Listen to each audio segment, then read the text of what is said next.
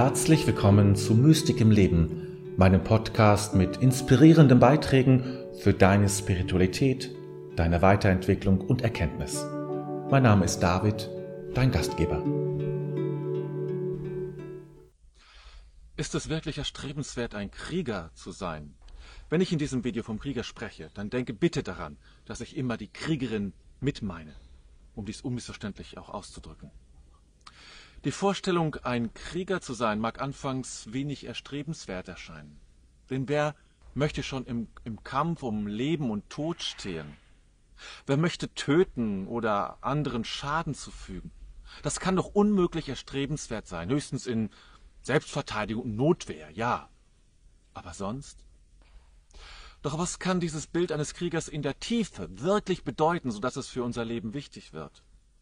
Ich möchte betonen, dass, hierbei keines, dass es hierbei keineswegs um die Verherrlichung von Gewalt geht. Vielmehr geht es um den Krieger als Archetyp. Ein Archetyp ist ein Strukturelement unseres Bewusstseins, das wir alle gemeinsam teilen und auf das wir alle Zugriff haben, weshalb es auch im sogenannten kollektiven Unbewussten gespeichert ist. Unbewusst bedeutet, dass wir keinen direkten Einfluss darauf nehmen oder direkt damit arbeiten können. Dennoch existieren diese Strukturelemente in uns und wir benötigen sie für unseren individuellen Entwicklungsprozess. Diese Archetypen beeinflussen unser Leben und stellen uns Aufgaben. Der Krieger ist ein solcher Archetyp und seine Funktion besteht nicht darin, Gewalt zu fördern, sondern uns wichtige und notwendige Eigenschaften und Fähigkeiten zu vermitteln, die für unser Leben, insbesondere für unser spirituelles Leben, von großer Bedeutung sind. In unserer Gesellschaft hat es der Krieger jedoch nicht leicht, wie man sich vorstellen kann, da er oft mit Gewalt und einer toxischen Form von Männlichkeit in Verbindung gebracht wird. Es ist wichtig zu verstehen, dass Folgendes für alle Archetypen gilt. Wenn sie nicht angemessen in unser Leben integriert werden, können sie sich in falsche Formen, also in Fehlformen verwandeln. Dabei gibt es immer eine Form, bei der zu viel Energie eines Archetyps in unser Leben fließt und eine andere Form, bei der zu wenig dieser Energie und Struktur sichtbar wird. Wenn zu viel Kriegerenergie in unser Leben fließt, führt dies oft zu Überregulierung und Rigidität. Alles wird festgelegt und vorgegeben, Abweichungen werden verurteilt und man empfindet Schuldgefühle. Es entstehen starre Regeln und Verbote und die Bereitschaft wird erhöht, Gewalt anzuwenden, zu beherrschen und andere zu unterdrücken. Diese Gewalt kann sowohl offen als auch ganz subtil sein, denn sie kann sich auch in psychischer Gewalt äußern und dies nun mal in der Regel oder meistens sehr subtil. Andererseits gibt es die Form, bei der zu wenig Kriegerenergie in unser Leben fließt. Dies kann sich durch Unordnung und mangelnde Konzentration zeigen oder indem man zu sehr von eigenen Stimmungen abhängig ist. Eine andere Variante eines schwachen, ausge schwach ausgeprägten inneren Kriegers besteht darin, dass man Schwierigkeiten hat, sich von anderen abzugrenzen. Man lässt zu viele Einflüsse zu und wird regelrecht von ihnen absorbiert.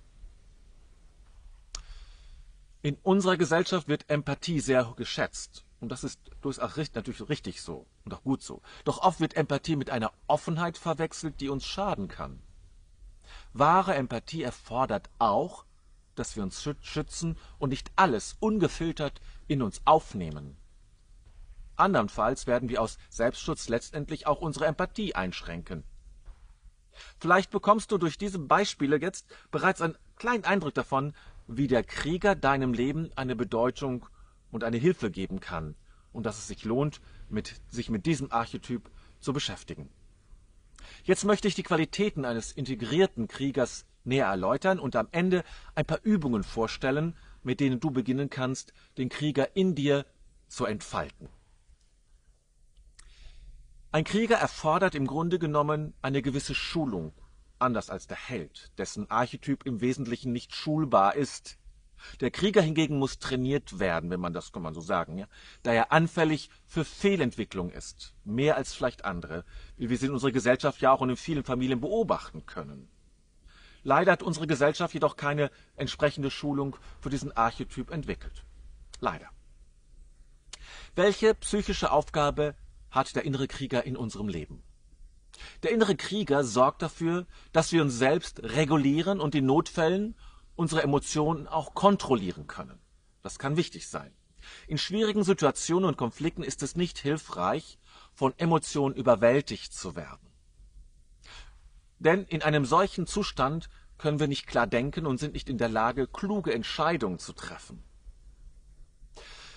Wenn beispielsweise, wenn du beispielsweise Angst vor deiner Vorgesetzten hast, ja, dass du, dass du kaum ein Wort herausbekommst, dann ist das hinderlich.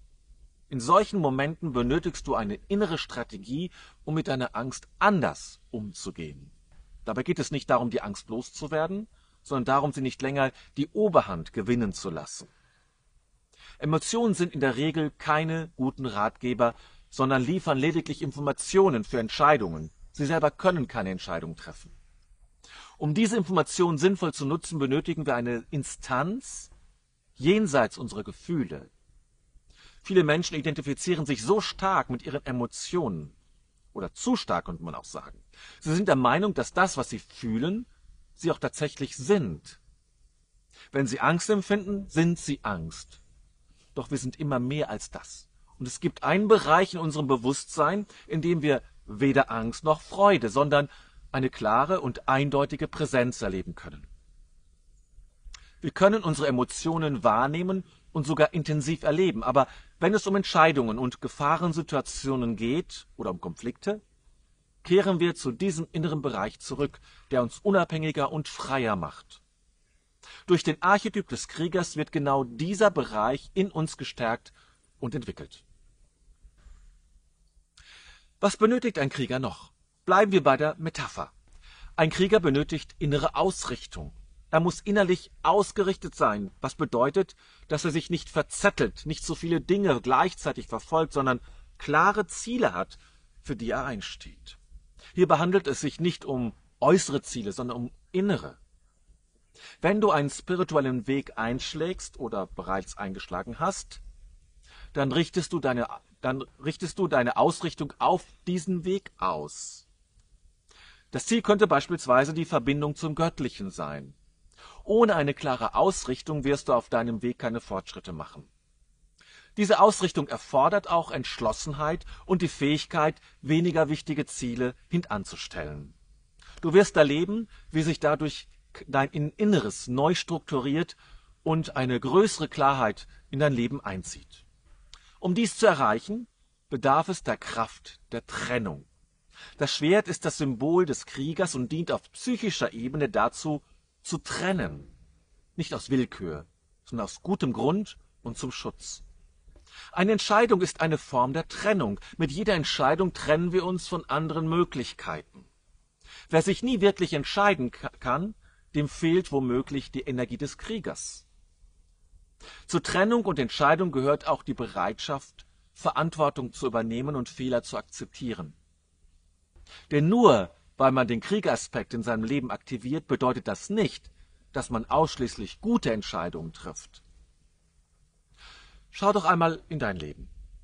Wovon hättest du dich eigentlich längst verabschieden sollen? Was hängt immer noch fest und sollte längst losgelassen werden? Es kann sich auch um alte Erfahrungen und Glaubenssätze handeln. Sich davon zu trennen, kann ebenfalls aus der Kraft des Kriegers geschehen. Ein weiterer eine weitere offensichtliche Qualität des Kriegers ist der Schutz. Dies ist vielleicht seine grundlegendste Qualität auch auf psychischer Ebene. Der innere Krieger ist die Kraft, die die Integrität unserer psychischen und physischen Grenzen gewährleistet. Dies ist von grundlegender Bedeutung. Wir benötigen alle die Fähigkeit zu sagen, bis hierhin und nicht weiter. Ohne klare Grenzen können wir keine gesunden Beziehungen führen und uns in dieser Welt nicht angemessen schützen. Um dies zu erreichen, müssen wir unsere eigenen Grenzen kennen und aktiv verteidigen. Wenn du dazu in der Lage bist, dann ist der Krieger gut in dir verankert. Schutz und Trennung sind eine gute Grundlage für wahres Mitgefühl. Mitgefühl bedeutet nicht, dass man dasselbe fühlt wie der andere sondern dass man mitfühlt. Man ist dem anderen nahe, ohne ihn, hinein, ohne in, ihn hineinzuspringen oder seine Emotionen zu übernehmen. Oftmals neigen wir dazu, uns zu stark in die Gefühle einer anderen Person hineinzuversetzen oder ihr zu nahe zu kommen. Innerlich zumindest. In solchen Momenten kann es passieren, dass wir uns so stark abschirmen müssen, dass kein Platz mehr für Mitgefühl bleibt. Bevor ich zu den Übungen komme, möchte ich abschließend noch eine weitere Qualität des Kriegers erwähnen. Die Beharrlichkeit. Der Krieger ist die Kraft, die ihn dazu ermutigt, an einer Sache festzuhalten, nicht zu früh aufzugeben und trotz Rückschläge unser Ziel immer vor Augen zu behalten. Und bevor ich nun wirklich die Übung vorstelle, wenn dir meine, mein Video gefallen hat, dann lasse gerne ein Abo, damit du auch mein nächstes Video nicht verpasst. Wie kannst du nun diese Qualitäten, die dem Krieger zugeschrieben werden, in deinem Leben stärken und weiterentwickeln? Wie kannst du innere Klarheit und Kraft erlangen? Hier ist eine Übung, die dir helfen kann. Stelle dir mehrmals am Tag vor, dass du ein echtes Schwert in deinen Händen hältst. Nicht um damit jemanden zu verletzen, natürlich nicht, sondern um die damit verbundene Kraft zu spüren. Das Schwert symbolisiert den Krieger und seine Qualitäten. Diese Vorstellung hat mir persönlich immer geholfen, mich selbst zu zentrieren und im Chaos meiner Emotionen einen klaren Standpunkt zu finden. Ein weiterer hilfreich, eine weitere hilfreiche Übung kann sein, dich in die Haut eines Kriegers oder einer Kriegerin zu versetzen. Vielleicht hast du ein Vorbild aus einem Film oder einem Buch oder du schaffst dir ein eigenes Bild als Vorbild Versuche in die Rolle dieser Figur zu schlüpfen und zu spüren, wie es sich anfühlt, in deinem Körper so zu sein. Dies ist ebenfalls ein effektiver Weg, den inneren Krieger in dir zu aktivieren. Eine weitere Visualisierungsübung betrifft deinen eigenen, deine eigenen Grenzen. Spüre, wie es sich anfühlt, wenn deine Grenzen so klar und stark sind, wie es für dich richtig ist und sich gut und richtig anfühlt. Hierbei geht es nicht darum, sich abzuschotten, sondern darum, die Kontrolle darüber zu haben, wer deine Grenzen überschreiten darf. Dafür müssen sie zuerst festgelegt und geschützt werden. Spüre diese klaren und festen Grenzen um dich herum, sodass sie sich gut und sicher anfühlen. Diese Übung wird dir mehr innere Freiheit schenken. Abschließend noch ein letzter Vorschlag. Stelle dir dein Ziel, egal welches es sein mag, als eine Art Gegenüber vor, auf das du deine gesamte Aufmerksamkeit und Energie ausrichtest. Du kannst dann spüren, was Ausgerichtetheit bedeutet und wie wichtig sie ist.